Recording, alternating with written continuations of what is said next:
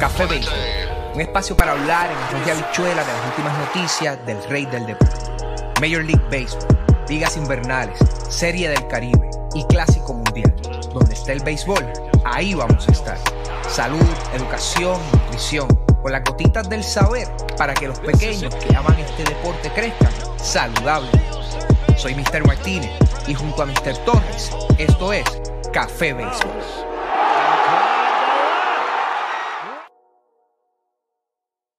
Ahora vamos a conectarnos con César Rivera, este, a quien le damos la, la bienvenida. Ahorita mencioné por ahí uno de nuestros Golden Boys, este, y no hago referencia, ¿verdad?, a, a, a, los gimnastas de nuestro, de nuestro país. Es que más adelante vamos a tocar eso, es que César estuvo también dentro del, de, del equipo que nos trajo una grata medalla por ahí, pero eso más adelante nos va, nos va a estar explicando. Este, César, muchas gracias por haber este, dicho presente, estar aquí con nosotros, ¿verdad? Este, una, una humilde entrevista este, para ti y más adelante también vamos a estar hablando de unos proyectos que tienes en mente este, para que nuestra gente entonces lo, lo conozca y nos abunde un poquito de eso. Bienvenido oficialmente a Café Béisbol. Eh, Mr. Martínez, muchas gracias de verdad, Mr. Valle, gracias por dentro de verdad, dentro de tanta gente que, que pudieron haber traído al espacio, pensar en mí. Para mí es un honor estar aquí con ustedes. Así un saludo a toda la gente de Café Béisbol que está en sintonía. No, definitivamente, definitivamente. Mira, hace tiempo no hacemos esta pregunta a los invitados, siempre intentamos que las entrevistas sean un poquito diferentes, le explicamos a la gente. Hay una parte que van a notar que yo tomo la batuta por ahí para abajo, es que Milton y yo hemos tomado la, la dinámica de que una ronda de preguntas es como que mía y otra ronda de preguntas de él y él me interrumpe, ¿verdad? Para hacer alguna pregunta que de pronto este, venga, venga en mente, así que más o menos es la dinámica, este, que no te extrañe que me veas a mí de momento a él hablando este, uno y otro. Pero una pregunta que no hacemos desde de, hace algunas entrevistas atrás, la semana pasada, quien no la ha visto puede buscarla, le hicimos la entrevista a Luis Atilano Jr., ya se encuentra arriba, la parte del live, ya se encuentra arriba también en YouTube, pueden encontrarla a través de nuestro canal. Recuerden, arroba Café Béisbol, nos encuentran en todas las plataformas. Y es que siempre preguntamos a nuestros invitados en MLB, ¿cuál es tu equipo predilecto? Mira, desde siempre ha sido los Yankees. Otro más. Otro más. Sí, eso es algo como que Boricua o eres Yankee o eres Boston, casi siempre. Pues mira, este, ya que rompiste por ahí, te hago esta pregunta. Esto lo hablamos en la previa a tenerte acá con nosotros, New York Yankees y New York Mets. Es momento del, del pánico, ¿qué tú crees? ¿Se quedan afuera? ¿Entran? ¿Cómo tú lo ves ahí en esa parte? Sacándote del área de confort de jugador y metiéndote a, la, a, la, a las cadenas de, de analistas. Mira, yo diría que sería momento de apretar el botón del pánico, apretar el acelerador. Ya están en la recta, entrando en la recta final de la temporada. Eh, se están jugando los últimos boletos, ¿verdad? A la postemporada. So, entiendo que es momento de, de, apretar el acelerador y buscar ese pase. Este, Aaron Boone, ¿te convence como, como técnico? Pues mira, de verdad que desde afuera es bien difícil juzgar, ¿verdad? Eh, lo que pasa ahí dentro del terreno de seguro pues ha funcionado, hay que ver eh, dentro del negocio hasta cuánto tiempo es su contrato, etcétera. Este, pero verdad, la organización yo creo que en general hay mucho espacio para mejorar eh, y entiendo que, que al, al, momento es la, es la pieza que está ahí, así que claro que sí, hasta el final con él. Este Benjamín dice por ahí que no. Entiendo que se refiere a que otro Yankee más.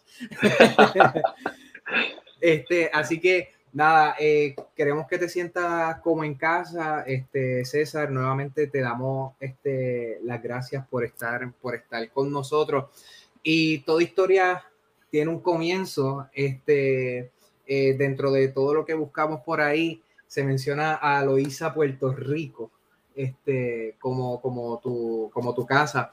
Eh, ¿Dónde te desarrollaste? Cómo comenzó la historia de, de, de, de, César Rivera en este deporte tan lindo como lo es el béisbol? Pues mira, como bien menciona, soy natural de Loíza, nacido y criado allá, de lindo pueblo. Un saludo a toda la gente de Loíza que está por ahí viendo. Mala este, mía, ¿podría preguntar Loíza en dónde? Claro que sí, este, Loíza en las carreras, barrio de las carreras, en Medianía Alta, de ahí donde soy. Es que este en Medianía tengo mucha gente que quiero mucho, así que si Perico, este, Kevin, todos ellos están viendo este live, un beso, sabes que los quiero, los quiero un montón. Sí, sí, no, demasiada mucha gente buena por acá, así que saluda a todos los que están por ahí. De verdad que sí. Pues, pues ahí, ahí es donde vengo. Este, vengo de una familia que siempre ha estado involucrada en el béisbol.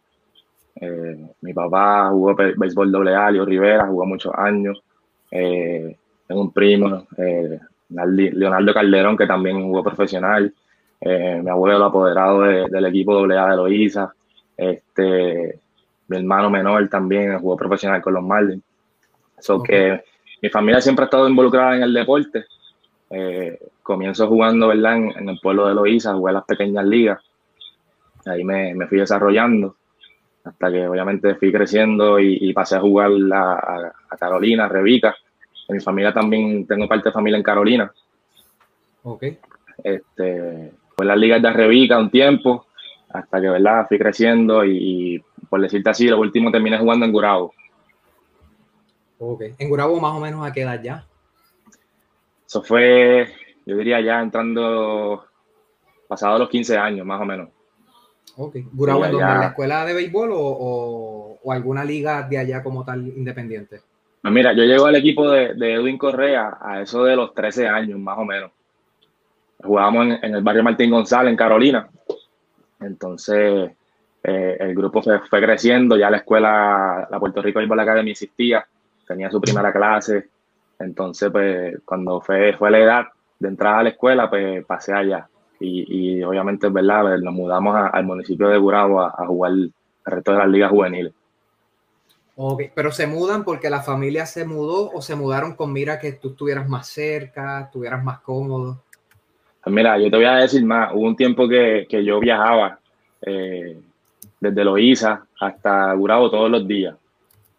Eh, mi tío político, Moreno, era el que, me, transportaba. él trabajaba en Humacao, entraba a Loíza, eh, salíamos de Loíza, me dejaba en la escuela, seguía su trabajo y por la tarde lo mismo. La viral, me recogía y bajábamos a Loíza. Y eso fue un maratón porque obviamente el entrenamiento de la escuela, los estudios, más entonces las prácticas en la tarde.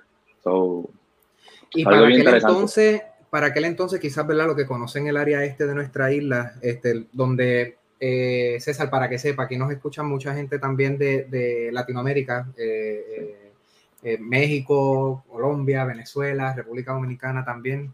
Este, lo que César está mencionando es el área este de nuestra isla.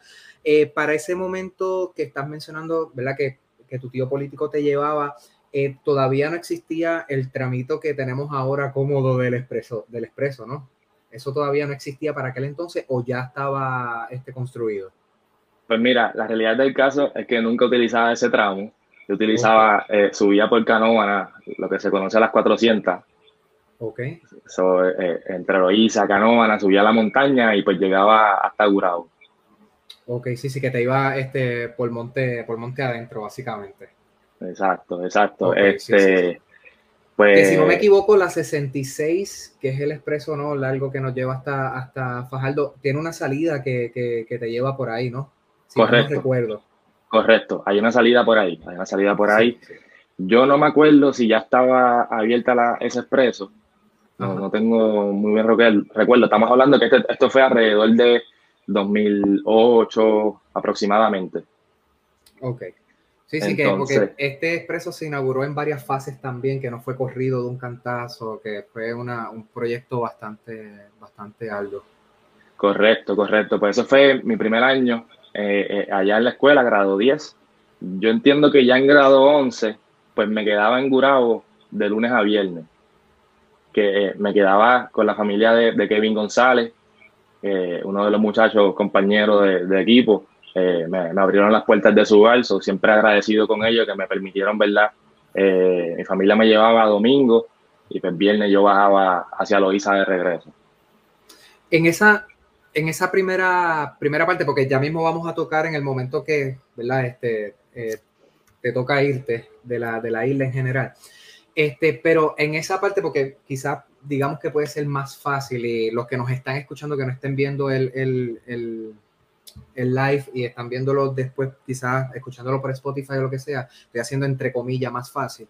Este, eh, ¿Cómo es ese proceso de vivir con, con, con, con una familia, eh, ¿verdad? Diferente, porque por más amigos que uno sea, siempre hay unas intimidades, ¿verdad? Que, que, que uno salvaguarda y demás. ¿Cómo es ese proceso de, de estar este, con otra familia que, te, que en cierta medida te acoge para que tú pudieras eh, seguir en el, en el deporte?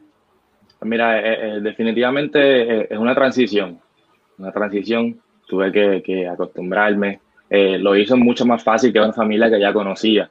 Eh, básicamente eh, ellos me cogieron bajo su brazo y pues Kevin era mi hermano, o sea, compartíamos el mismo cuarto, comíamos en la misma mesa, su mamá, Marta, ¿me entiendes? Toda su familia pues me abrió las puertas de su hogar y lo hicieron toda, totalmente súper fácil, ya los conocía.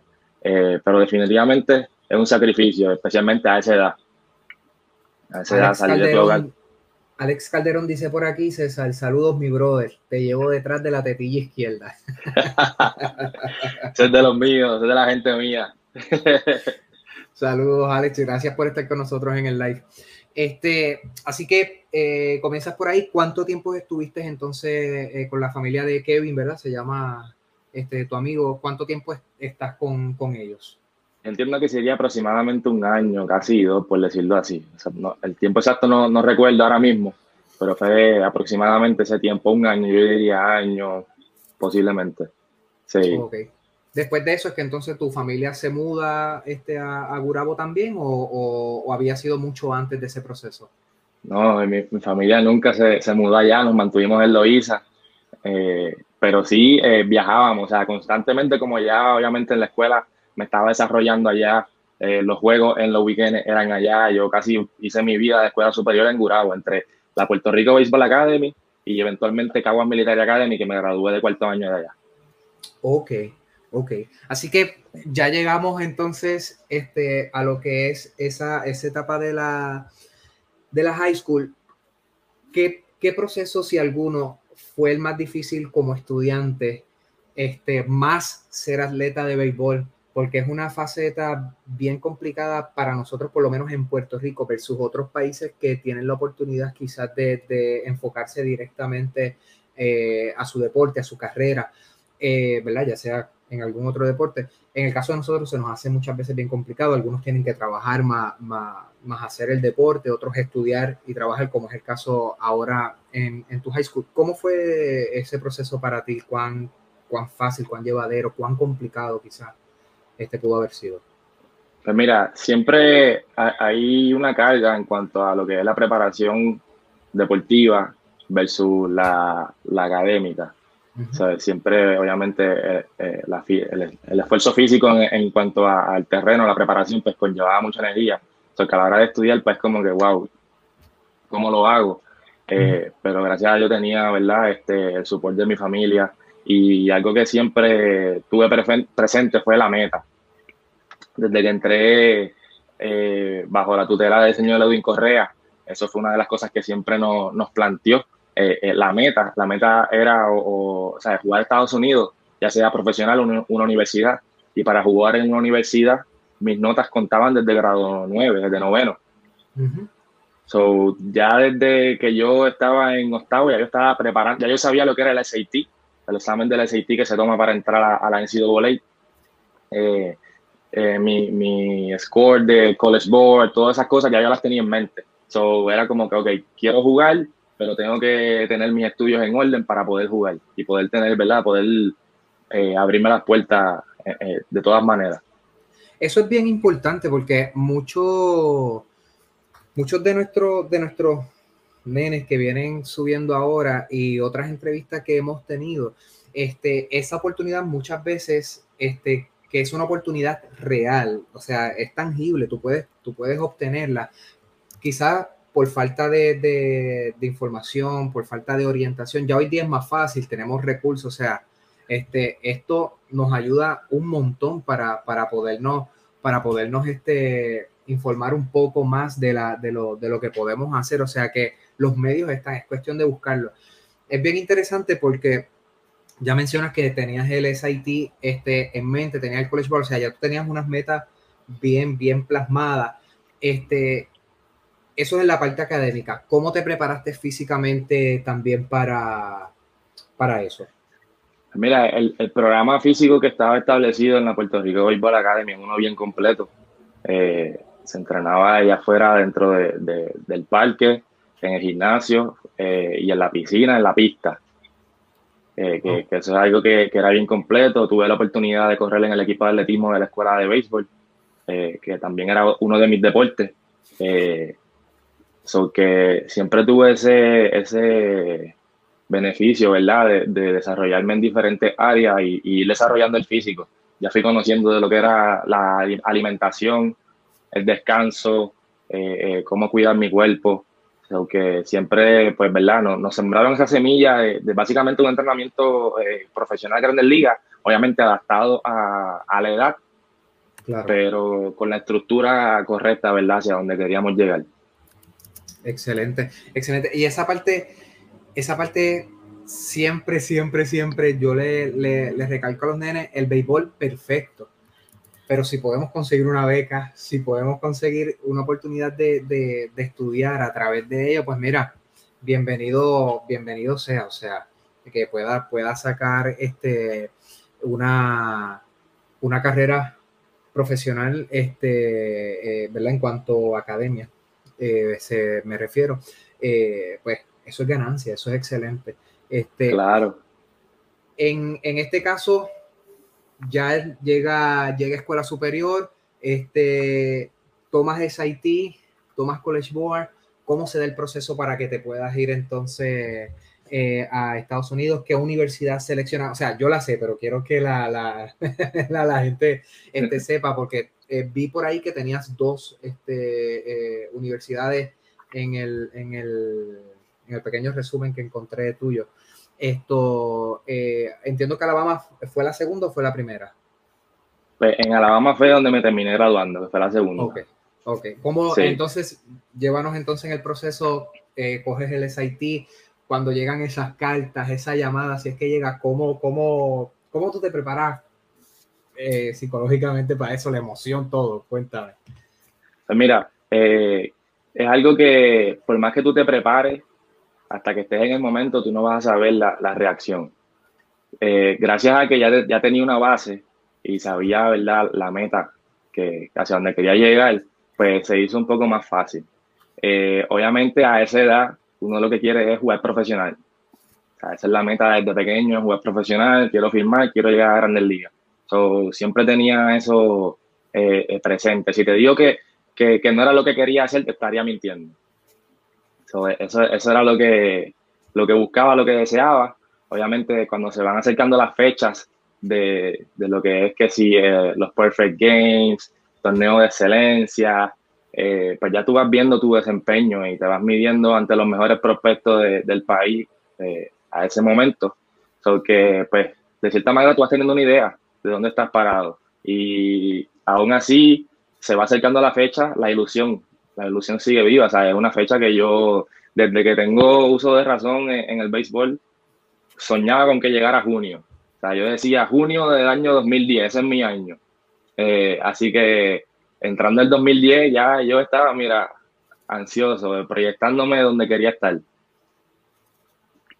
Eso, eso está chévere. ¿Cuántas este, cartas, verdad? Este, refiriéndome a cuántas invitaciones recibiste para, para college y universidad, porque sabemos que muchos college intentan reclutar este, jugadores acá en Puerto Rico.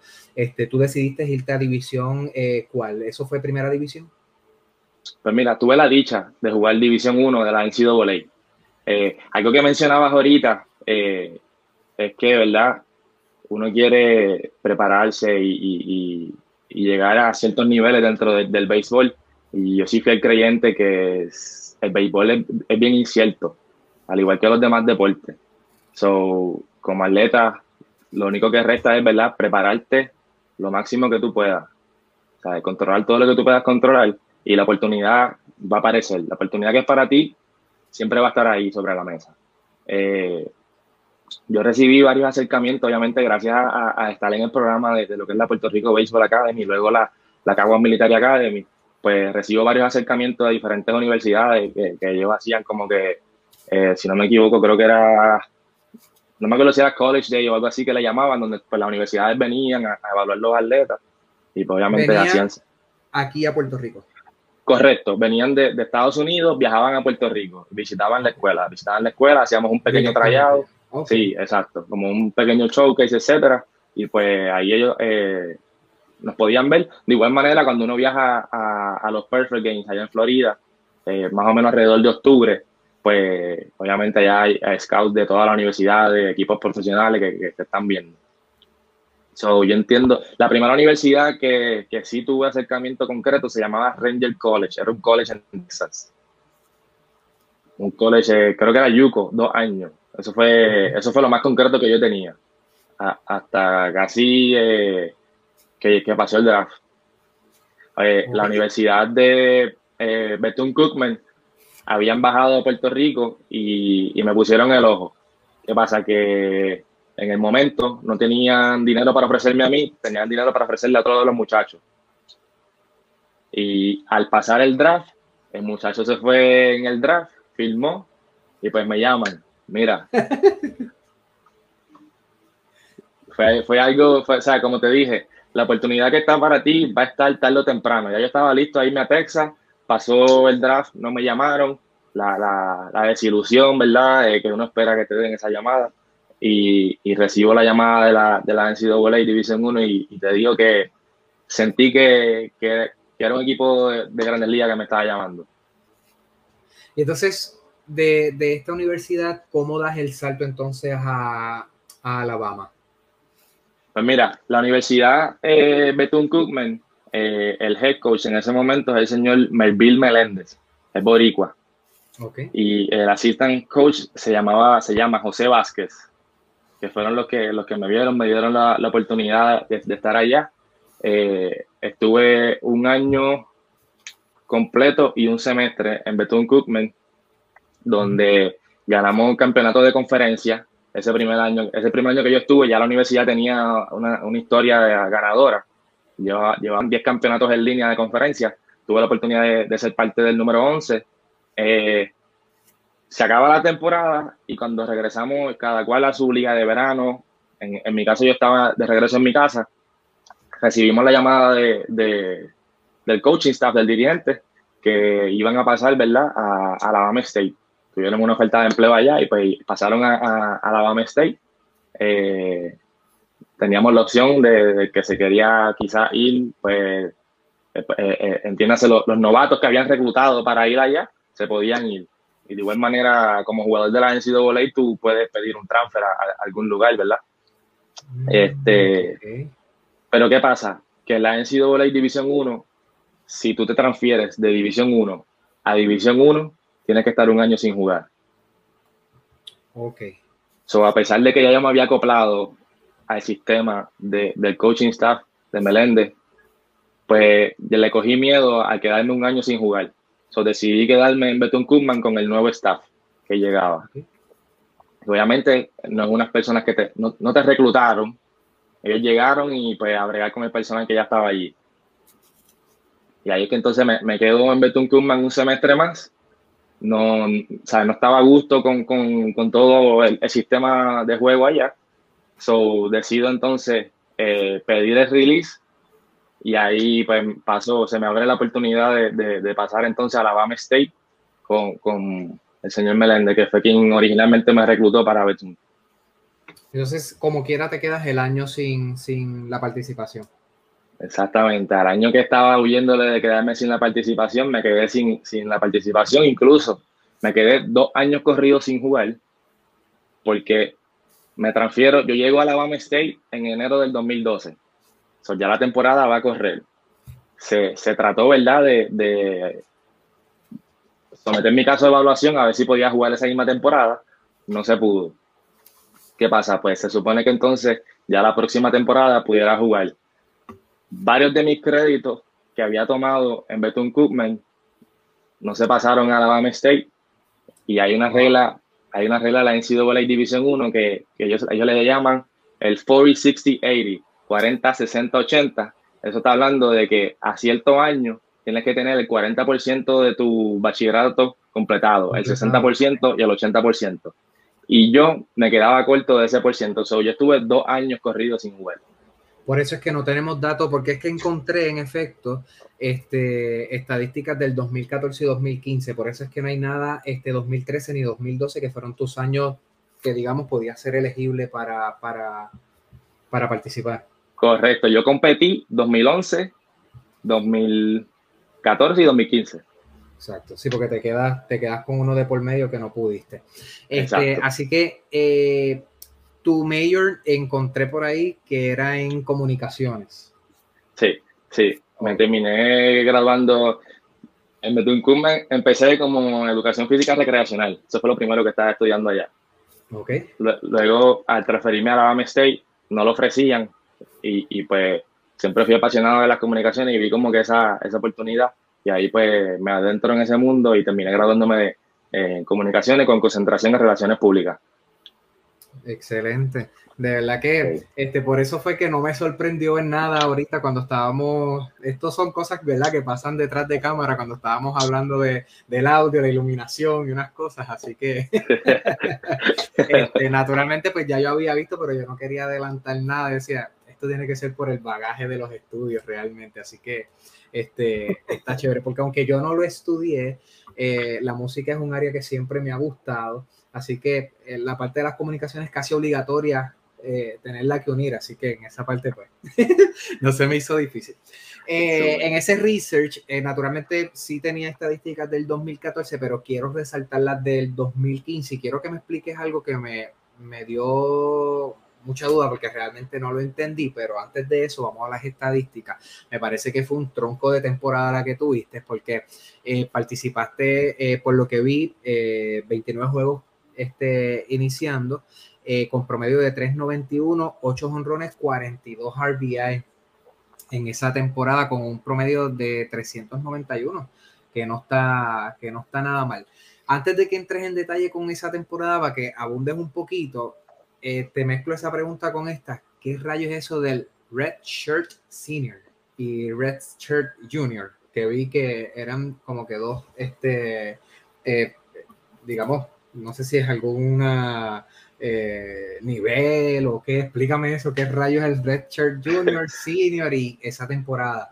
¿Qué tal? Pues mira, eso se conecta a lo que estábamos hablando hace unos minutos, cuando te transfieres o cuando pierdes, cuando pierdes un año de elegibilidad, digamos que tienes 18 años, se supone que jugarás ese año, pero no lo jugaste, se va al próximo, sigues siendo junior, no cambiaste a, a, senior, sigues siendo junior, pero eres redshirt. Como que ellos le llaman redshirt a, a, ese momento donde, donde dejaste de jugar y perdiste el año. So, al, al, perder el año, tu como que clasificación pues va de la mano de junior redshirt y Senior Redshirt. Ok. Yo, yo entiendo que, que, eso es un término que se origina en lo que es el fútbol americano. En el fútbol americano, cuando están practicando, el quarterback tiene una camisa roja. Usa roja, exacto. Exacto, y parece no lo puedes tocar. Eh, en la práctica, el de la camisa roja no se toca. So, es un término que va más o menos relacionado a eso y pues, obviamente lo adaptan al béisbol. So, cuando pues, pierdes un año, no lo jugaste, pues eres redshirt. Este, César, antes de entrar con la temporada 2015 de universidad, tengo por aquí unos comentarios que hace rato estoy intentando aguantar la risa. Y es que José Cheito está hace rato por ahí con Alex diciendo un par de cosas. Este, eh, y dice por aquí, voy a ir un poquito más atrás, dice, eh, saludo a mi gallo, pieza clave para mi desarrollo en béisbol AA. Bendiciones siempre, máquina. Este, entonces, eh, Alex le dice, gracias, José Cheito Benítez Vuelta, I love you. eh, Néstor Muriel dice por ahí, el próximo alcalde de Loíza. ¿Hay aspiraciones? Qué charlatán. Oye, no, Cheito, de verdad que un honor para mí, de verdad que, que pienses eso y, y, significa mucho. Eh, son compañeros míos, eh, eh, tanto en Loíza, en los cocoteros, como, como en la AA, ¿verdad? Calderón, jugamos juntos en Loíza, Cheito y Muriel también, compañero de la liga y amigos, así que agradecido que estén por ahí y, que piensen esas cositas. Este, tienen un vacilón terrible, mira, aquí dice Cheito, dice eh, Calderón, dímelo, Ducati. Oye, Cheito, Cheito y yo tenemos muchas cosas en común. Eso es algo que, me identifiqué mucho con él. Al, yo regresar de la liga a Estados Unidos y ser compañero de equipo, eh, él también estudió comunicaciones y, me, identifiqué mucho con él y compartíamos muchas cosas dentro del terreno como dentro de, como fuera. Y de hecho, él tiene un podcast ahora mismo, La realidad detrás del terreno, que él está súper bien. Eh, así que lo felicito también por eso.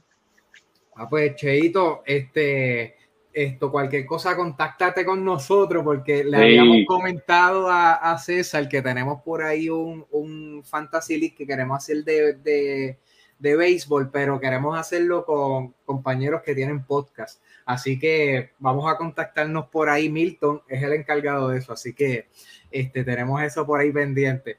Eh, por ahí sigue diciendo este eh, Alex, dice por ahí, yo también, mi brother, viendo aquí a César Cabillo. Eso tiene que ser algo por ahí, un chiste interno de ustedes, yo supondría. y dice por aquí también Alex, aquí recordando los flights que le quitaba a César Rivera. Este, si eso sucedía, es que entonces leer el centerfield. Eh, mira, cuando, cuando compartí equipo con un Cheito, yo jugué Rayfield, estaba jugando en las esquinas. Eventualmente es que pasé a jugar centrofield. Ok. Sí, obviamente uno llega novato a, la liga de, la AA. Eh, yo diría que es la mejor liga de béisbol ahora mismo en Puerto Rico. Eh, no importa el nivel de juego que, que hayas tenido, cuando llegas a la AA tienes que acoplarte y, está lleno de caballos la liga. Y, me tocó ganarme mi posición, me tocó venir desde abajo, jugué con muchísimos caballos, eh, tuve el, honor de jugar con, el señor José Ponce, eh, que entiendo que era el centrofil cuando, cuando llegué a Loíza, él estaba ahí, Brian Maldonado, profesional. O muchos, muchos caballos dentro de lo que fue los cocoteros de Loíza en ese entonces cuando llegué a la universidad. Este, eh, Ken Sar añade aquí, dice, la calidad de pelotero que es César es inigualable. Andamos como televisor viejo, sin control. Saludos, Kensal. Gracias, mi hermano. Nada, continuamos entonces eh, con la entrevista de esa breve, breve intervención de los muchachos. Este, háblanos un poquito de esa temporada del 2015, antes de que llegue, ¿verdad? Acá al, al béisbol AA, que tenemos una serie de preguntas por ahí también. Este, ¿Qué tal esa temporada 2015? Que por los números que veo, dicen muchas veces que los números pueden mentir, pero estos números están, están bravos. Bueno, esa es una temporada que jamás en mi vida yo voy a olvidar. Entiendo que comencé la temporada como de 15-0. No, no di un hit como en 15 turnos, estaba un poco enfermo los primeros juegos. Eh, la, Liga División 1 es una liga súper dura, hay muchos que la consideran como al nivel de, la, de, lo que es el, béisbol AA profesional. Eh, el nivel de competencia estaba muy duro. Sí, sí, y a pesar de que nosotros la conferencia eh, era el, SWAC, que es el Southwestern Athletic Conference, el calendario de nosotros de juego siempre estaba bien competitivo. Es algo que Melende se caracteriza mucho, el calendario de juego siempre estaba bien competitivo. Cuando estuve en Florida, yo jugué con todas las universidades grandes de Florida. De igual forma, estando en Alabama, nos enfrentamos a, grandes universidades como Auburn, eh, Florida State, eh, Miami, Gators. Eh, so que el nivel de juego estaba bien fuerte. Pero Los nada. son bravos siempre. sí, sí, sí. No. De hecho, cuando fuimos a jugar con los Gators, obviamente viajamos al parque de ellos. Ellos llevaban récord de 20 y 0 y nosotros íbamos a jugar tres juegos a su casa. todo apuntaba a que eran tres derrotas lo que íbamos a buscar. y, gracias a Dios salimos a flote. Eh, le, robamos juego en su parque, una experiencia brutal. Este, pero volviendo a la pregunta, eh, una temporada donde pues, me preparé, ya, ya había pasado por muchos tropiezos en, mi carrera, eh, tuve muchos jugadores maduros que, que, me enseñaron, me guiaron, lo que es Emanuel Castro, le dicen el Mayimbe. Estuve con él en, en, Betún y uno de, de, esas personas cuando yo llegué freshman, él era senior que, que, que me, me, guiaron, fueron mis mentores en, en, la liga. Este, y ya a ese punto de, de, de, mi, mi, última temporada, pues me convierto en, líder de mi equipo, ya tenía la, la preparación física, mental, y, nada, fue cuestión de tiempo. Después de esos 15 turnos, comencé a batear y de verdad que no, no miré atrás, como dicen. Eh, eh, me sentía súper bien física, mentalmente. Este, el equipo acoplado. Eh, estuve, ¿verdad? Una posición bien privilegiada. Entiendo que en un punto en la temporada, creo, creo que estuve bateando 400 casi toda la temporada y si no me equivoco, terminé como entre los primeros 30 jugadores a nivel nacional en, cuanto a promedio de bateo ese año. Este, ¿Qué posición mayormente jugaste? ¿Left, right, center? Casi toda mi carrera yo la jugué right field. Okay. Yo, la, jugué right field. Y un, dato curioso es que yo fui como catcher a, a, la universidad. Yo era catcher. Como catcher. Me acabas de sorprender. Esa era mi posición primaria, yo era catcher. Jugaba catcher hasta la escuela superior. Obviamente, como mencioné anteriormente, que corría atletismo, en mi posición secundaria era, era el outfield. Entonces, cómo se da la transición y te quedas entonces como, como outfielder? La transición fue así, me tiraron a los leones. Cuando llegué a la universidad, que, que, llegó, sí, sí, cuando, cuando llegó a Betún Koopman, el catcher no estaba. Cuando yo llegué, entiéndase, agosto más o menos, temprano en agosto. Finales de julio, temprano en agosto. El catcher no estaba, no había llegado. Y me dice, mira, este, el catcher no está, el catcher regular eh, se llama Peter O'Brien, eh, está en el Team USA. Y yo, ok. yo dije, ok, el tipo es caballo. Y resulta que sí, o sea, de los mejores jugadores que, yo he jugado y que he visto de cerca. Eh, en mitad americano, mitad cubano. Este, gracias a Dios, pues yo me mantuve bateando. Eh, eh, siempre tuve mi, bate, ¿verdad? Ahí. El Rayfield se lastima y llegando a la temporada estuve bateando, Rayfield se lastima, yo jugaba outfield también así esporádicamente, pues mira, esa, el va para Rayfield. Y, sí, y, mi año novato, pues ahí se me da la oportunidad de, de, iniciar en el Rayfield, ¿verdad? Unos cuantos juegos, obviamente, parque nuevo, eh, División 1, el juego más rápido. Habían días que no quería que mi nombre estuviera en el line-up.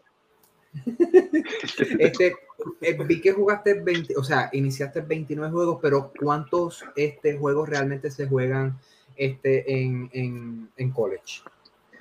Pues mira, si bien recuerdo, yo digo que se juegan cerca de, de 30 juegos, en algunos casos 60.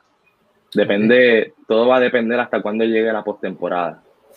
Sí, no, definitivo, porque después de ahí pues vienen entonces los cruces, si, si pasaste, si no pasaste, si te quedaste, si lo lograste o lo que sea. Este, Exacto. Eh, aquí Alex J dice, ahí conoce a mi ex desde el Rayfield. eso, es de esos chistes internos de, de, equipo. Me imagino, me imagino que sí. pues ya básicamente de mi parte, este, eh, César, lo que me queda es básicamente eh, una, una pregunta adicional y es cómo ya, ¿verdad? 2015, tuviste la, la temporada este, que tuviste, ahí entonces ya luego de haberte graduado regresas a Puerto Rico a comenzar a jugar béisbol AA de lleno, este, o cómo, cómo se da el proceso y cómo se da la oportunidad entonces de ir en el 2019, que es donde quiero llegar principalmente, cómo se da la oportunidad a ir con el equipo a los Panamericanos, que si mal no recuerdo fue en Lima.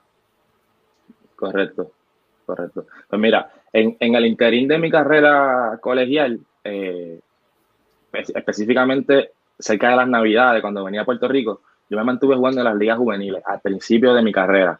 So, entiéndase que me fui a la universidad y como colegial todavía en, en, diciembre tuve la oportunidad de jugar con los Potros de las Lomas. So, que me mantuve jugando la liga juvenil hasta que obviamente ya hago la transición a lo que es la AA. Tuve la oportunidad de, estando en Estados Unidos, regresar a Puerto Rico, entiéndase que en mayo, y jugar como cuatro partidos, tres con los jugoteros de Loiza, siendo colegial. Entonces, eh, mi primera temporada completa en el béisbol AA, entiendo que fue en el 2016. Eh, anterior a eso, pues jugué Coliseba, Liga Coliseba con los Soles de Luquillo. Y pues esa fue como que la transición en sí a lo que era el, béisbol local. Eh, entonces, pues nada, pasó a, la temporada Cocotero y ahí es que entonces me, me, sigo desarrollando como, como pelotero y estuve en el juego de estrellas de la Liga AA, no recuerdo si fue el 2016 o el 2017, creo que fue el 2017, principio de año, mucho antes que viniera obviamente el huracán María. Eh, entonces, pues sí, sí, seguí desarrollándome, ¿verdad? Y dándome a conocer dentro de la liga. Y, obviamente llegando el 2019, ahí es que se me da la oportunidad de pertenecer a, la Selección Nacional de Puerto Rico. ¿Quién te hace el acercamiento inicial? Caramba, yo ¿Fue la misma federación o, Sí, eh, como yo me estaba desempeñando en el terreno, pues ya, ya yo iba escuchando ciertos rumores de que, mira, te, tienen en la mira, este, cabe la posibilidad. Mira, ahí está Alessi de su compañero mío del Cocotero, que estuvimos ese año en el Juego Estrella 2017. 2017, ahí está contestada. sí, sí. Este, so que sí, que como ya me iba desempeñando en el terreno, pues uno va escuchando como que, mira, este, te tienen el ojo encima, cabe esta posibilidad. Eh, y es algo que, como te dije al principio de la conversación, yo siempre, yo soy una persona que, que yo siempre tengo mis metas presente. So, hacia donde yo quiero llegar, yo lo pongo frente de mí. Yo voy a trazar un plan hasta llegar ahí. Y algo que yo siempre decía es que yo quería jugar con el equipo nacional de Puerto Rico. So, yo siempre lo estuve declarando y no tuve la oportunidad de jugar profesional. Pues decía, yo voy a hacer todo lo que esté en mi poder para ponerme en la mejor posición de poder representar a Puerto Rico eh, a través del equipo nacional. Así que ese año, pues, como te mencioné, eh, escuchaba los rumores hasta que oficialmente la federación, ¿verdad? A través de un comunicado oficial, pues me hace la, invitación a ser parte de, la preselección. Ok, y ahí entonces pues viene este, las prácticas y demás hasta que van haciendo los cortes y te quedas en el corte final. Exactamente, ahí vienen las prácticas de la preselección. Eh, vamos preparándonos, jugando entre nosotros, fogueando, este, tuvimos un, juego de fútbol. Pues mira, nosotros practicábamos, obviamente, mientras más cerca la fecha de competencia, más prácticas habían en la semana. Eh, pero por decirte así, al principio era un ejemplo, práctica martes, juego entre nosotros jueves. Teníamos dos escuadras y jugábamos entre nosotros. Este, ya obviamente mientras se fue acercando la, la competencia, los panamericanos, pues aumentaron los días de práctica y recuerdo que follamos este, con, un seleccionado en, República Dominicana. Viajamos allá. Oh, sí, viajamos allá, entiendo que fue la fecha de junio de 2019. Y, y follamos con un seleccionado de República Dominicana. Eso fue de gran ayuda para nuestro desempeño en, allá en la competencia final. Sí, pues República Dominicana siempre viene amolado. no importa. Sí, sí, no, eh, el picheo, el picheo que estábamos viendo era un picheo de calibre y nos ayudó mucho a tener esos bates ready para allá, para, para los panamericanos. Y entonces llegan a, Lima. ¿Cómo es el proceso? Primero, ¿cuán fuerte fue el asunto de aclimatarse? Porque naturalmente hay una diferencia de altura este, bastante significativa este, entre Puerto Rico, nosotros, especialmente tú, ¿verdad? Que estás más, más, más eh, en la costa, como uno dice, en, acostumbrado al, clima más cerca de la playa y demás. ¿Cómo es este asunto de luego ir a unas alturas un poquito más, este, más altas? Porque este, Lima mm, eh, es bastante alto, ¿no? Sí, sí, este, pues la preparación física que estuvo a cargo, a, cargo del señor Javier Martínez fue, esencial para que pudiéramos hacer una transición cómoda a la hora de llegar allá a, a Perú Obviamente llegamos con, con, bastantes días de anticipación previos a la competencia. Llegamos, yo me atrevo a decir que una semana antes de la competencia. So que, que, ¿verdad? Pudimos este, eh, hacer la transición al cambio quizás de hora, el clima, porque cuando aquí, aquí en Puerto Rico es verano, allá es invierno. So, este, tuvimos una preparación física excelente gracias a Dios, pues yo siempre cuido mi cuerpo y, mantengo de estar en las mejores condiciones para jugar. y, cuando llegué allá, pues no fue, no fue tan difícil. Obviamente, uno de los más grandes escenarios, la adrenalina es algo que si tú no estás ready, te va a poner ready. Eh, tú, tienes, tú tienes esas letras en, en, en tu pecho de, tu país. Eh, es uno de los privilegios más grandes. Eh, jugar bajo la tutela de, de, uno de mis ídolos cuando pequeño, el señor Juan Igor González. Eso para mí fue algo grande. Una persona que cuando yo estaba pequeño con mi hermano jugando, uno se para en el home a, a batear como Igor, ¿me entiendes? A, a, dar jonrones como, como el Dream Team, que son los, jugadores que, que, influenciaron a nosotros como, como boricuas. So que, que, jugar bajo su tutela pues fue, un privilegio y algo bien emocionante.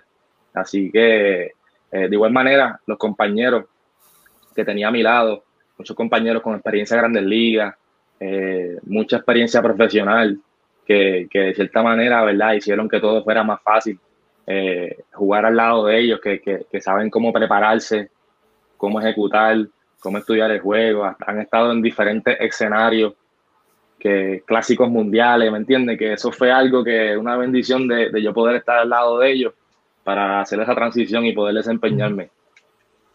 Entonces, en cuanto ya los juegos eh, ya están en el terreno, se da la oportunidad, este, y cada vez cada victoria, cada fecha que siguen, siguen añadiéndose la, la, la ¿verdad? Eh, eh, la G, si lo veo en español, de, de, ganadas y la W de, de win en, inglés, ¿no? Cuando se van añadiendo cada numerito adicional y las posibilidades cada vez se iban acercando de que un oro era real.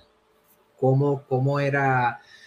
Eh, ¿Cómo se mantenían ustedes centrados? Porque uno de los problemas principales que uno como atleta tiene es el, el, el, sobreconfiarse, ¿no? Este, y tener esa confianza, muy poco es malo, pero demasiada tampoco lo es este, de manera positiva. ¿Cómo ustedes se mantuvieron en esa parte? Como que vamos a ser realistas. Uno sabe, como atleta, uno dice, yo me puedo llevar en esta ocasión, este, qué sé yo, a Venezuela. Yo, espérate, yo tengo oportunidad de llevarme a Dominicana.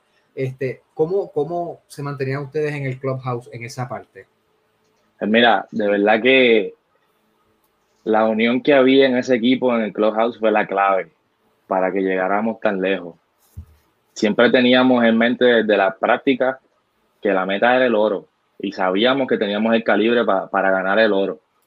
Eh, eh, siempre fue un equipo que, que, nos mantenimos unidos, teníamos a Dios como el eje de, de nuestra gesta, de nuestras vidas que fue algo que, más, allá, más allá del juego, había algo más grande dentro de ese equipo. Y, y, la, la, meta era impactar vidas, ¿me entiendes? Representar tu país, poner a Puerto Rico eh, en el sitial que se merece. Eh, como te dije, eh, desde la gerencia, dirigentes, staff, los jugadores, jugadores que, que, impactaron mucho mi proceso allá, este, Brian Maldonado, Fernando Cruz, Wilfredo Rodríguez, son compañeros que, que, personas que tienen a Dios en su vida, están centradas. El nivel de concentración era otro nivel. El nivel de concentración es lo el, nivel más grande que yo he visto de concentración en un campo de béisbol lo tenía ese equipo. O sea, podía, las expectativas eran el oro. Y, quizás todo Puerto Rico tenía los ojos puestos en nosotros, pero una vez cantaban playboy, eh, eh, uno juega, ¿verdad? Turno a turno, picheo a picheo sabíamos que contábamos con el personal, teníamos la preparación, teníamos las habilidades, el capital humano. So ya, ya restaba ejecutar y confiar en el plan que Dios tenía para nosotros.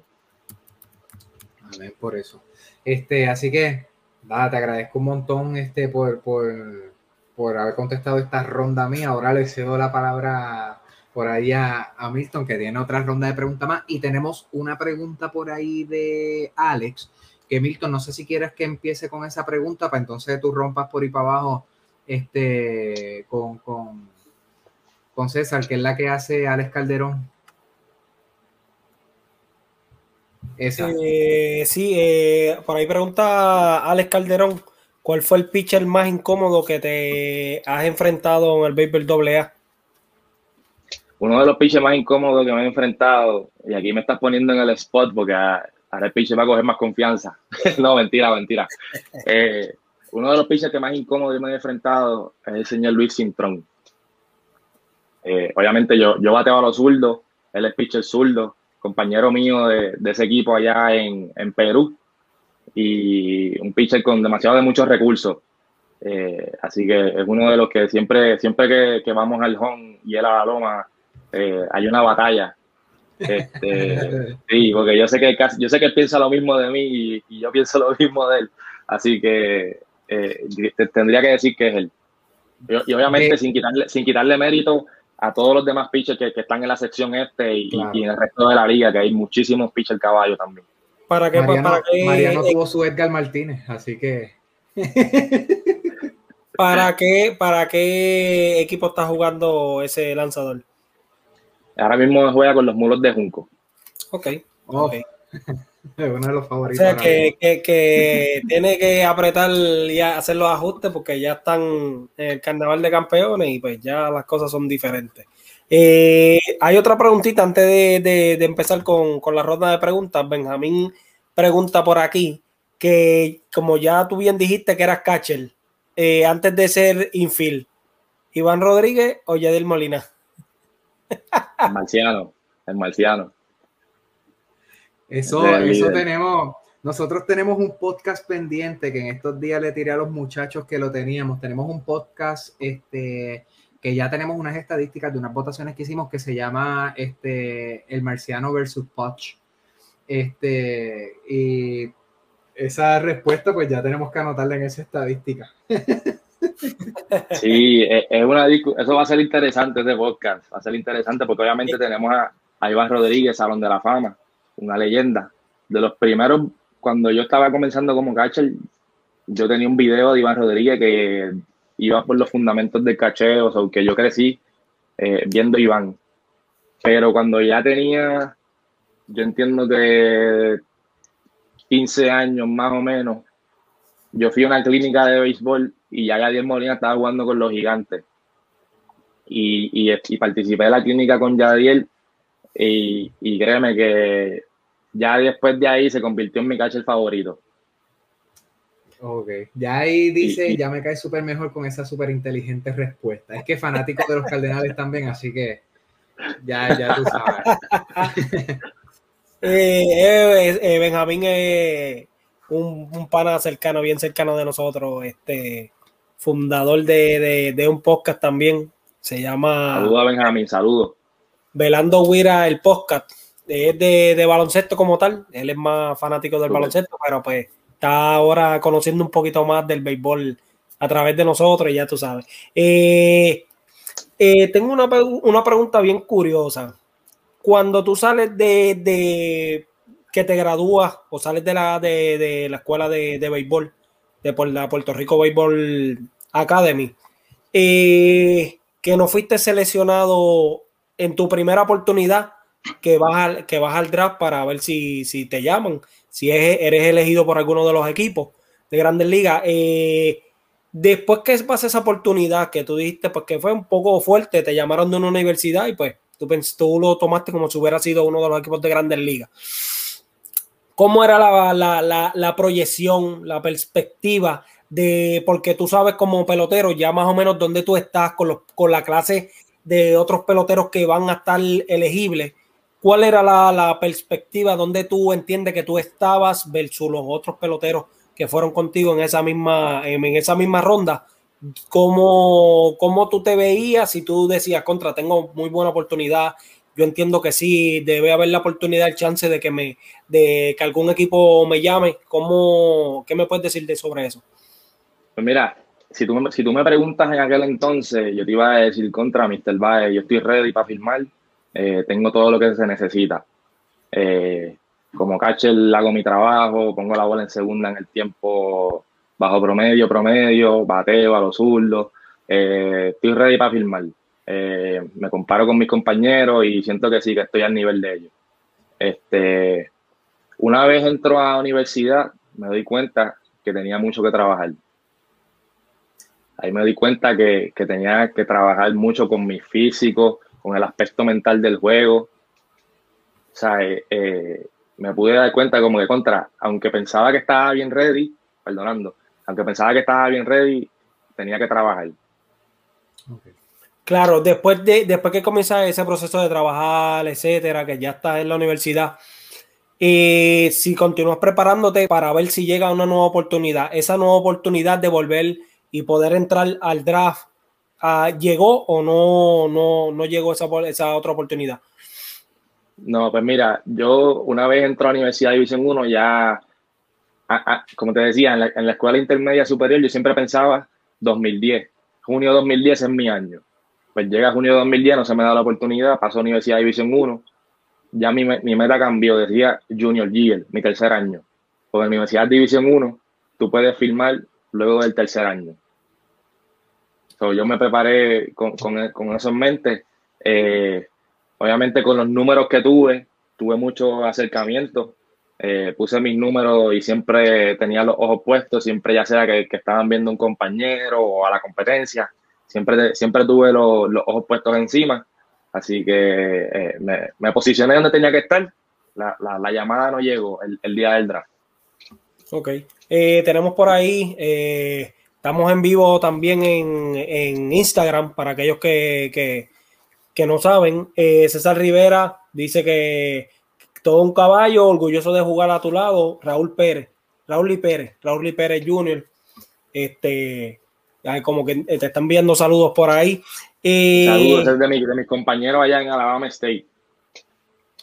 Ah, eh, caramba. Eh,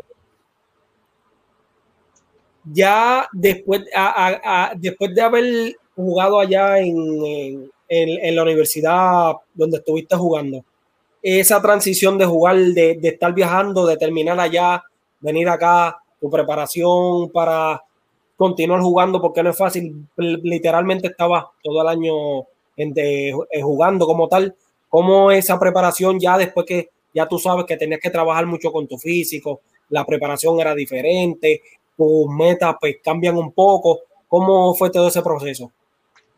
Mira, fue, fue bien difícil porque obviamente allá estaba acostumbrado a tener una agenda bien cargada, eh, jugar a, a nivel en NCAA División 1 eh, lo que lo hace bien complicado, aparte de los viajes, es la carga académica.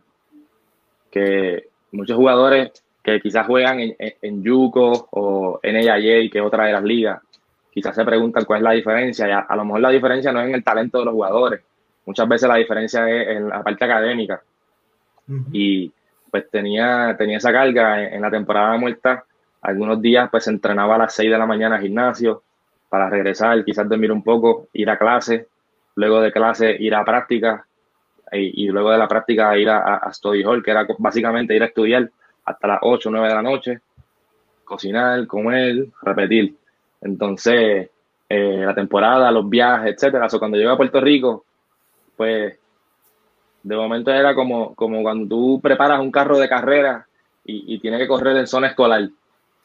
So, sentí que, que, que tenía que, que bajar a, a, las revoluciones y, y, como que, ok, esto es otra liga, este, este, es otro estilo de vida, quizás hay que ir a trabajar ahora, eh, eh ¿qué vas a hacer? O sea, eh, buscar tiempo de, de, entrenar. Este, porque todo fue un proceso de, de adaptación poco a poco, mucha psicología, la parte mental súper clave. Súper clave porque esto es, un, esto es un punto donde eh, el juego del béisbol tú te puedes preparar todo lo que te, te prepares, pero si, si, la oportunidad no se brinda, es algo, es algo que tú no puedes controlar. O sea, eh, eh, la, estructura del sistema, hay personas que son las que deciden quién va, quién no va. Obviamente, eh, tú tienes que tener el talento y posicionarte como, como se supone, pero hay, muchos jugadores con talento que se han quedado fuera. So, a, la hora de la verdad, tú como atleta, lo único que, que controlas es tu preparación. Y eso es algo que, que choca, especialmente uno estando joven. Tú puedes prepararte, como te dije, lo, que, lo más que quieras. Y no, si no te van a llamar, no te van a llamar. So, eh, la parte psicológica es esencial, tanto para prepararte a buscar esa meta como, como para ¿verdad? transicionar. Porque muchas personas hablan de, de PTSD, que eh, estrés postraumático, que le pasa a los soldados, por ejemplo, cuando vienen de la guerra mucho respeto a esos soldados. Eh, en el deporte, esa transición, hay muchos traumas. hay muchos traumas psicológicos que, que los jugadores quizás no, no, pueden superar, muchas decepciones dentro de, del terreno, de la competencia, y poder tener las herramientas para, para, ¿verdad? para identificar todas estas cosas y, atacarlas a tiempo, pues fue pieza clave en esa transición. Claro, claro, de verdad. Eh, tenemos ahí que Carlos González Figueroa eh, te envía saludos desde Atlanta. Saludos, Carlito. Este, eh, ves, me, me, me, uno pues a, a, a, todo eso que acabas de decir. Va de la mano junto a algo parecido que le pasó a otro de los muchachos que tuvimos anteriormente en entrevista, que creo que tú lo conoces, se llama Edwin Arroyo, lo juega en el béisbol AA con Dick Shortstop este, de, de, los Bravos de Sidra, y pues algo similar, algo similar de verdad, y eh, es algo que, que no, no, no, nosotros no podemos entender cómo muchas veces peloteros con el calibre, demostrando con números en el terreno de juego que tienen todas las herramientas para estar donde, donde todo el mundo, donde todo, donde todo sueño de pelotero que, que empieza desde abajo, empieza a trabajar para llegar a la grandes ligas, demuestran en el terreno todas sus habilidades, números, todo lo que necesitan tener y pues de verdad que, que, tú no, uno se pone a pensar y no entiende por qué no se le brinda esa oportunidad. Y de verdad que es algo fuerte para, para, para ustedes, para todo atleta, porque no necesariamente en el deporte del béisbol, también en el baloncesto, en el fútbol, en todo, todo atleta pues quiere llegar al nivel más alto eh, profesional como tal y, y poder firmar. Pero de verdad que... Muchas veces es cuestión de matemática. Cuando tú sumas y restas la cantidad de de jugadores nuevos que, aspiran a ingresar a la liga profesional versus la cantidad de equipos que hay en Grandes Ligas, son solamente 30 equipos. O sea, ¿dónde tú vas a meter todos esos jugadores? Alguien con talento se va a quedar fuera. O sea, que, quizás muchos jugadores que pueden decir, no, este, no, no, no me quisieron dar la oportunidad, o qué injusto, o me pasó esto, me pasó lo otro. Simplemente a lo mejor no, no era para ti. O sea, no había espacio. Claro, claro, eso también es como todo. Este, todo, todo pueden ser buenos, como tú dices, pero no todos van a ser escogidos, porque si no, no tendrían que hacer como 60 equipos. un equipo por cada estado, un equipo por cada estado de Estados Unidos. Eh, vámonos un poquito a lo que es el ámbito del béisbol AA. ¿A qué edad comenzaste a jugar en el béisbol AA? Nos comentaste, creo que fue en el 2016. ¿Qué edad tenías? Aproximadamente fue en el 2016. Entiendo que tenía yo creo que ya había cumplido los 19, 20 años más o menos. Ok. En esos primeros años en el béisbol AA, antes de que me expliques cómo fueron esos primeros años en el béisbol AA, porque ganarse un puesto regular en el béisbol AA no es tampoco tan fácil. Depende del equipo, más si tú, vas a un equipo que es ganador. Eh, ¿Cómo llegaste al béisbol AA? Por, por ya las ligas juveniles que habías venido jugando. Sí, pues eh, Obviamente los equipos AA hacen su trabajo de, de scoutear a los prospectos jóvenes, ya sea en las ligas juveniles o, que estén a nivel colegial.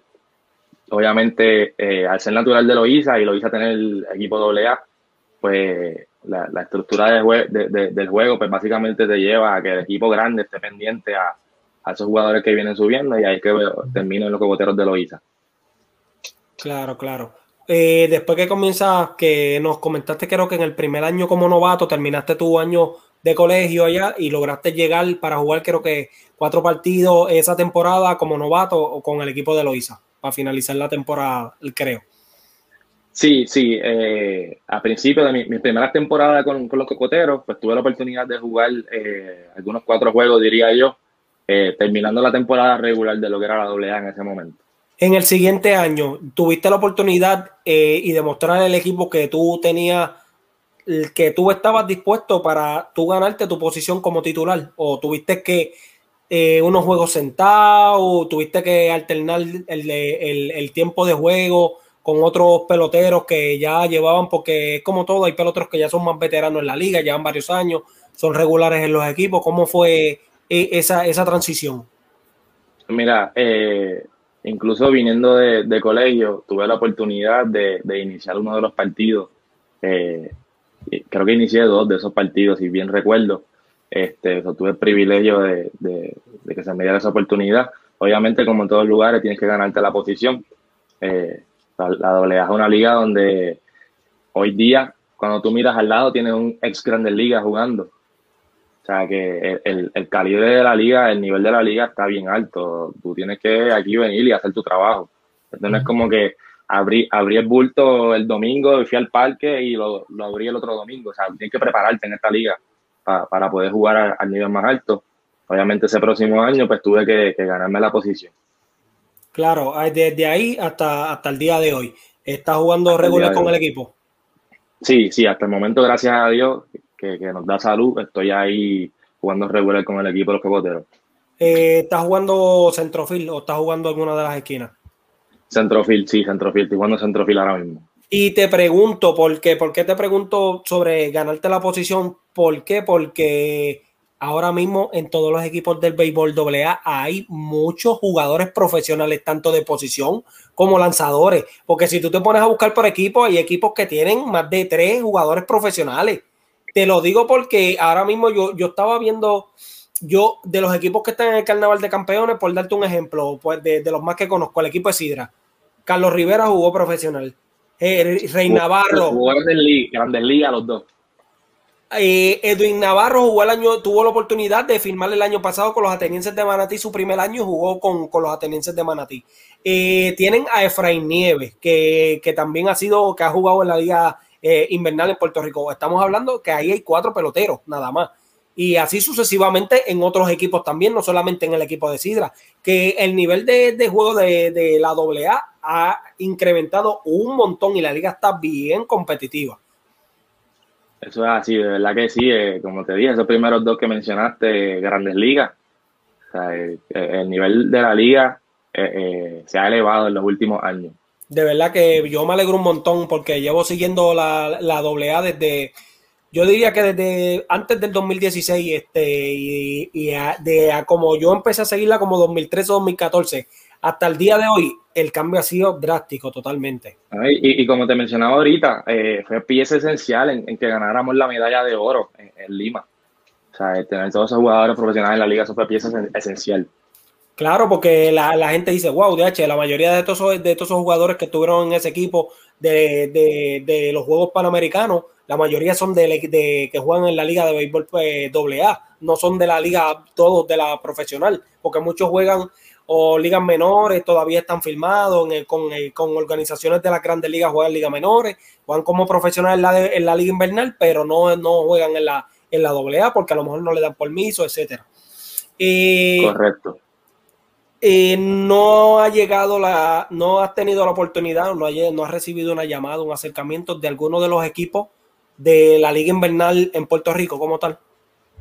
Pues mira, por el momento no he tenido la dicha, por el momento no, he tenido ¿verdad? ese acercamiento de, pertenecer a, la Liga Invernal Profesional de Puerto Rico. Claro, claro, pero eh, como, todo, como, como todo enfoque, si es una de tus metas, tú vas a seguir trabajando para eso, tú estás joven todavía. Y, si está para ti, que esperamos en el nombre de Dios que así sea, que puedas recibir este, la llamada de alguno de los equipos, este, como por ejemplo RA, 12, que es un equipo que es bien súper jovencito. El equipo del mismo equipo de Carolina, eh, Manatí, que entiendo que este año no va. Ponce, entiendo que vuelve de nuevo. Hay que ver quién es el encargado de la administración de ser un equipo. Me imagino que va a ser un equipo joven también, que no va a ser de, de como por ejemplo, a lo que me refiero es como equipos como Santurce, Mayagüez, que la mayoría de los peloteros están en Liga Menor con una organización de las grandes ligas y otros, pues, juegan este, la misma ya profesional de, Puerto Rico, que ya como que ese equipo están formados. Venga, Jamín Alejandro pregunta por aquí, ¿dónde pudiste sentir más presión? ¿En la División 1 o al principio de la AA? Cuando comenzaste. Pues mira, eh, en la División 1 sentí presión, sentí presión al principio eh, a lo que me acostumbré al nivel de juego más rápido, estadios mucho más grandes, eh, tienes fanáticos en el outfield, a la parte de atrás que saben tu nombre, saben dónde vive y te gritan, yo no estaba acostumbrado a todo eso.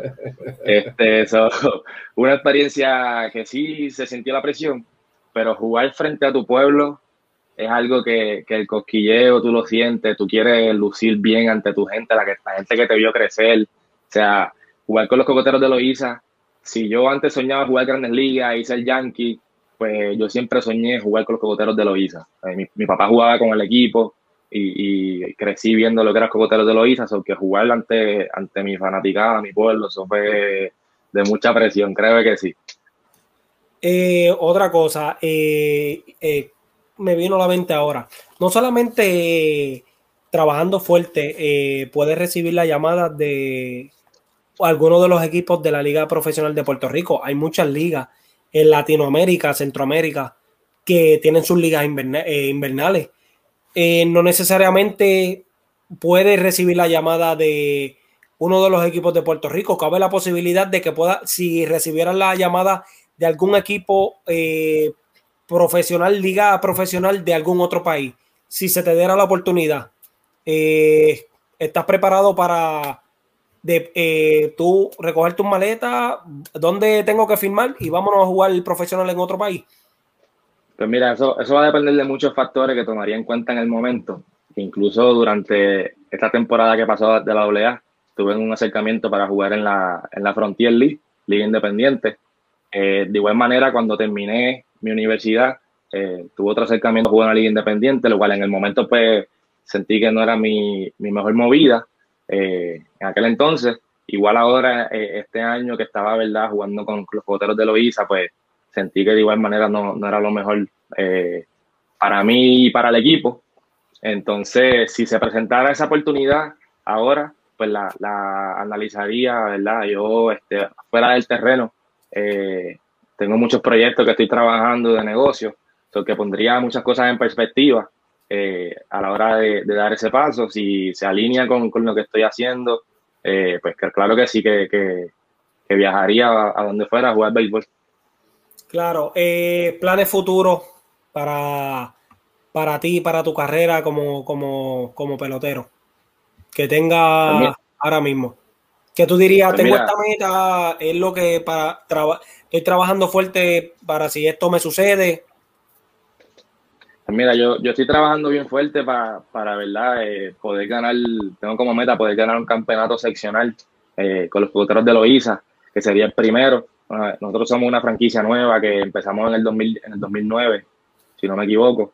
So, tengo como meta poder ser parte de ese primer campeonato seccional y, y eventualmente nacional de, de, lo que es los cocoteros de Loiza. Este, en lo personal, eh, seguir manteniéndome en condición de juego óptima, al máximo nivel, para, ¿verdad? Por ahí mismo ya mismo está el ciclo olímpico otra vez, los centroamericanos, eventualmente panamericanos, que, sería un honor para mí volver a, representar a Puerto Rico. No es lo mismo llegar una vez y que hacerlo dos veces. Así que sería, sería un honor.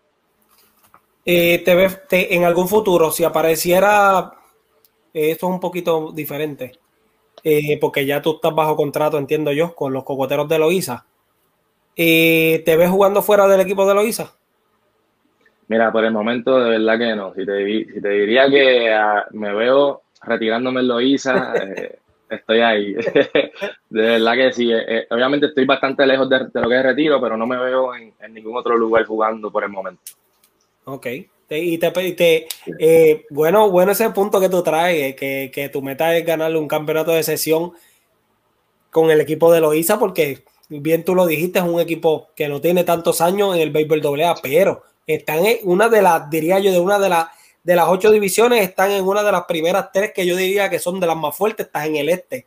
Tienes a Junco, tienes a Fajardo, que son equipos, y tienes a las piedras que no se, no se me queden las piedras, tienes equipos bien, pues claro, es un proceso de reestructuración de equipo, van a seguir surgiendo algunos movimientos y poco a poco, pero eh, me gusta, me gusta eso, me gusta eso porque sí, eh, teniéndolos ustedes en, dos o tres años más ahí metido, se va a poner más fuerte la, la, la sesión.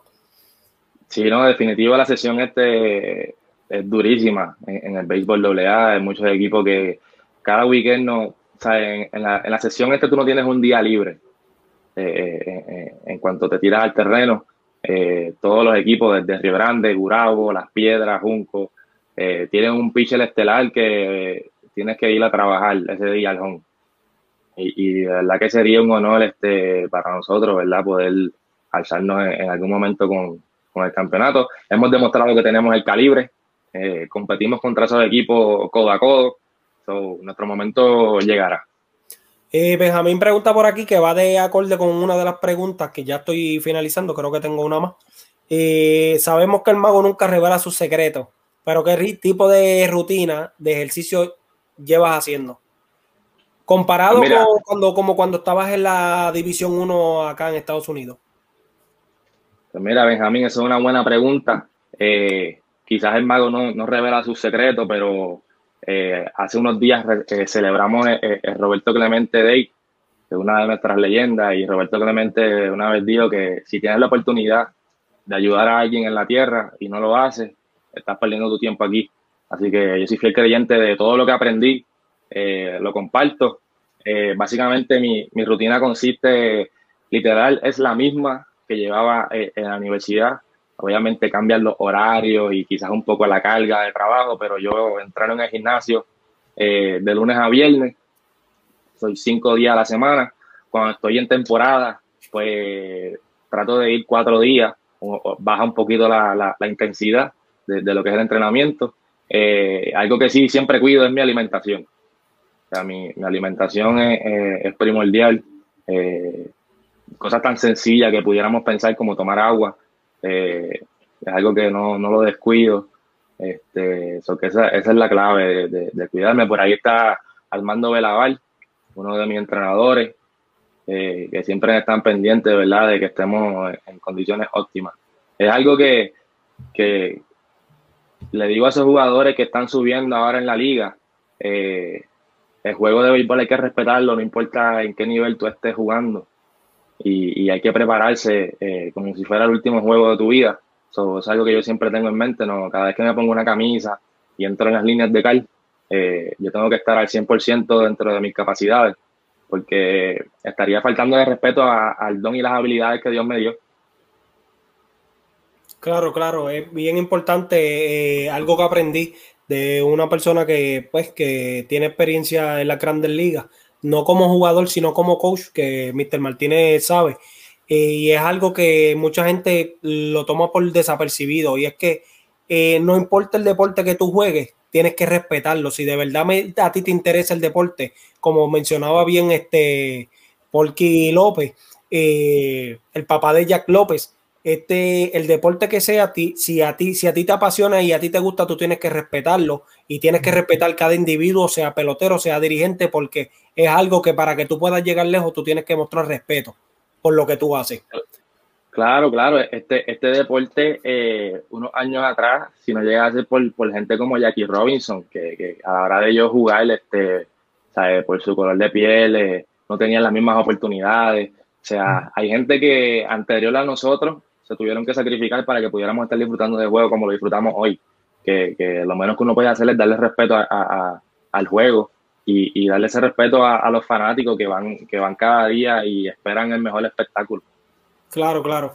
Para ir cerrando, dos preguntitas. Si, ¿qué, ¿Fanático de qué equipo eres en el béisbol invernal en Puerto Rico? Los gigantes de Carolina, fíjate, siempre me han gustado los gigantes.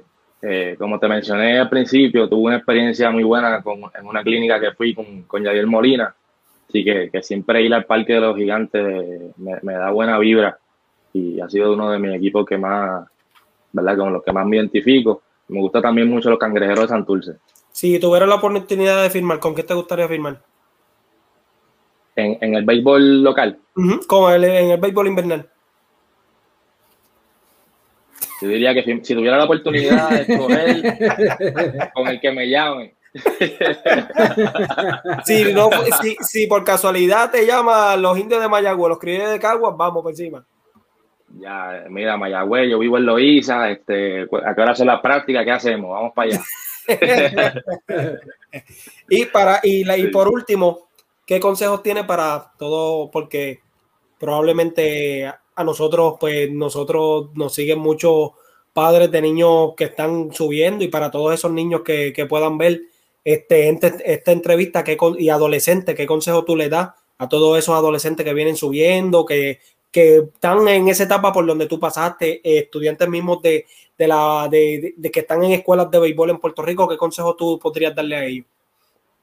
Mira, yo les daría, les diría a ellos que eh, vivimos en un mundo donde hay demasiada de mucha tecnología, demasiada de mucha información a la mano. Eh, como bien mencionaba, el deporte es un tanto incierto en qué va a pasar contigo, mas sin embargo tienes que prepararte lo más que puedas en, estos momentos y, controlar todo lo que tú puedas controlar. Eh, a esos padres, a esos, a esos jóvenes, esos niños que comiencen a trabajar con su físico desde temprano.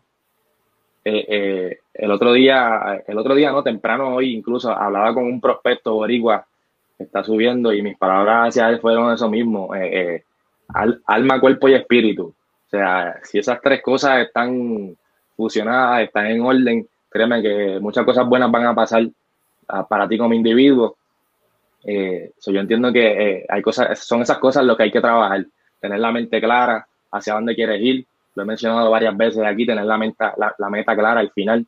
Porque si tú, si tú tienes una meta establecida, créeme que el camino se hace un poco más claro.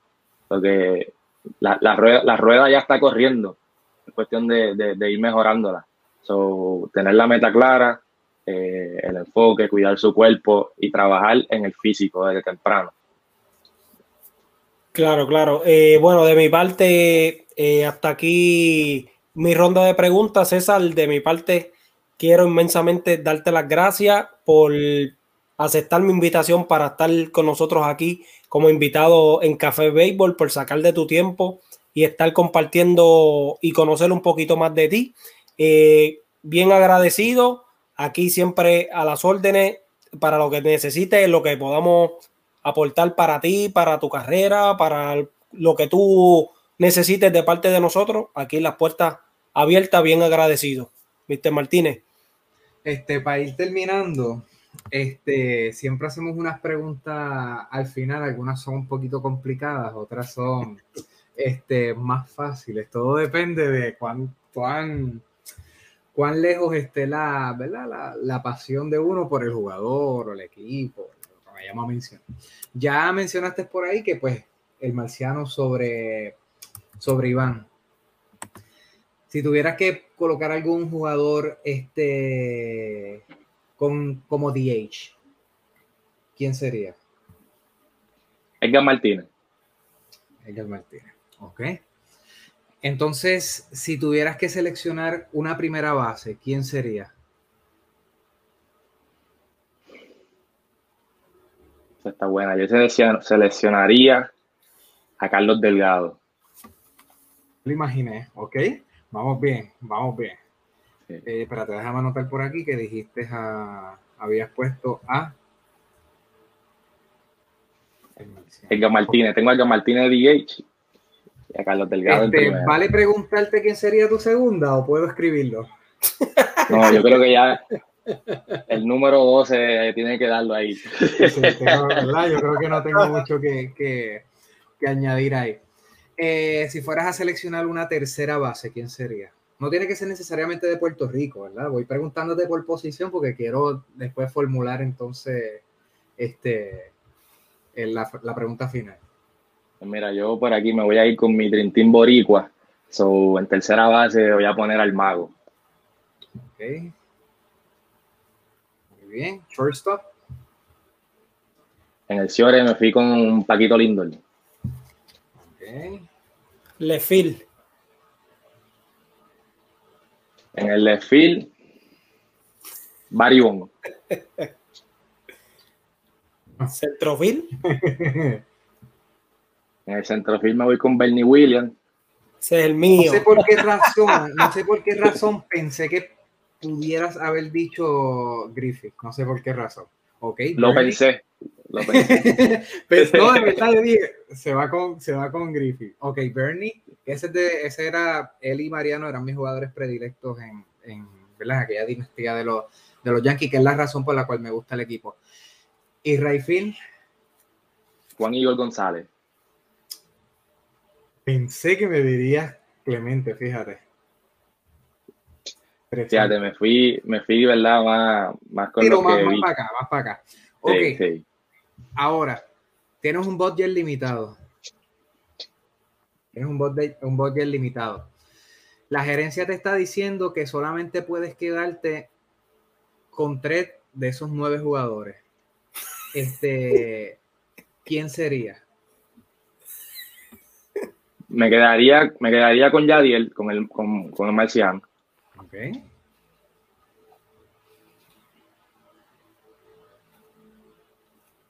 Me quedaría con Baribón. Ok. Y me quedaría con Javier Baez. Con Javier. O sea, que te quedas con este el Capi, un infielder y yo creo que de los mejores bateadores, por no decir el mejor, ¿verdad? Por no restarle mérito a los demás, este, con ellos. Ahora, te dan el chance, nos falta una posición que no hemos mencionado. Te dan el chance. ¿Qué pitcher pondrías entonces este, en, en la lomita de los suspiros en un juego decisivo teniendo ya esos tres caballos en tu equipo? Pedro Martínez. Ándate. Mira, de verdad que ha sido una selección este, bien interesante. Esta, esta última ronda siempre intentamos hacerla diferente. Aquí Benjamín nos pregunta que, qué pasó con el top 5. Hoy no tenemos pues un top 5 este, obligado. Milton y yo habíamos dicho como que pues podemos ponerlo a, a hacer este un cuadro, no un line-up necesariamente, pero, pero, un cuadrito, ir eliminando ahí, a ver. Contestando este, la pregunta de, de, Benjamín, de todos los peloteros que tú has visto jugar, vamos a ponértela un poquito más sencilla. No de, de, porque si te digo de todos los peloteros que han pasado por las grandes ligas, ¿quién sería tu top 5 de todos los tiempos? No importa la posición. Mira, tengo que mencionar a Roberto Clemente. Uh -huh. Tengo que mencionar a Rock Caru. Mm. Tengo que mencionar a. Wow. Yo, yo, diría que yo, yo incluyo en esa lista a Yadier Molina. Okay. Incluyo en esa lista a Yadier Molina. Me faltan dos. Eh, wow. Pueden ser jugadores no, no. que eh, no necesariamente Hall of Famer, pueden ser más modernos o de los que están ahora. Mira, uno de los jugadores que, que yo siento que, que, de cierta manera no le dieron su, su crédito es Omar Vizquel. Okay. Tremendo pelotero. Sí. Y, y mi día con Manny Ramírez, mi enemigo, pero que mucho la amaba verlo batear. Que de hecho, la, la, semana pasada fue uno de los jugadores que, que Atilano nos mencionó que cuando tuvo que enfrentarse a los Dodgers, él agradeció que Manny no estuviera, estaba lesionado ¿verdad? en ese momento, este, eh, pero que él agradeció que no estuviera en ese line-up, que realmente tirarle hubiese sido o, bien. Como yanquista, top 3 del el equipo de los Yankees de todos los tiempos. Derek Jeter, Jorge Posada.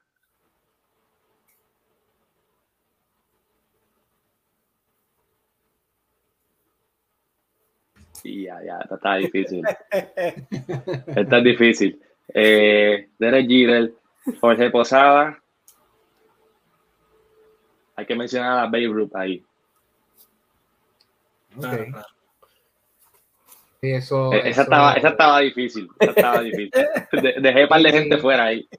No, totalmente, pero acuérdate, no hay nada correcto, no hay nada incorrecto este, en, esa, en esa parte, son los gustos de uno. Así que este, eh, me sorprende muchos nombres de los que dijiste. Este, como te dije, me sorprendió Igor, me sorprendió Bernie, me sorprendió Rob Caru, me sorprendió mucho. Eh, sí. Me sorprendió Vizquel, me sorprendió también.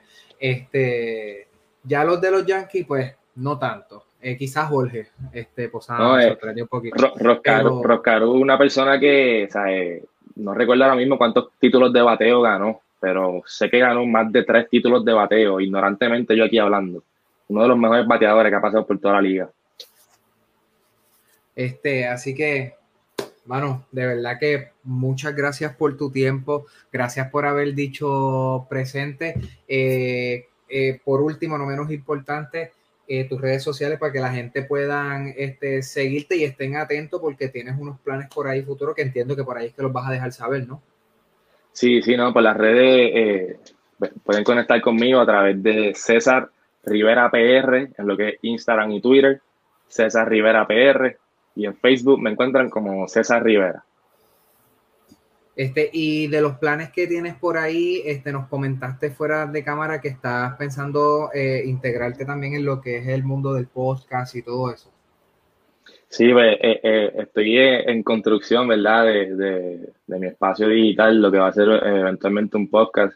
Y básicamente quiero, quiero hablar de, mi experiencia dentro y fuera del terreno, muchos temas que, quizás no se hablan en, otros espacios, pues tocarlos y, y, traerle, eh, contar las historias detrás de la historia, que, muchas veces se, se, pierden en el camino y pues no hay ese tiempo para contarlas y pues eso es lo que quiero estar haciendo.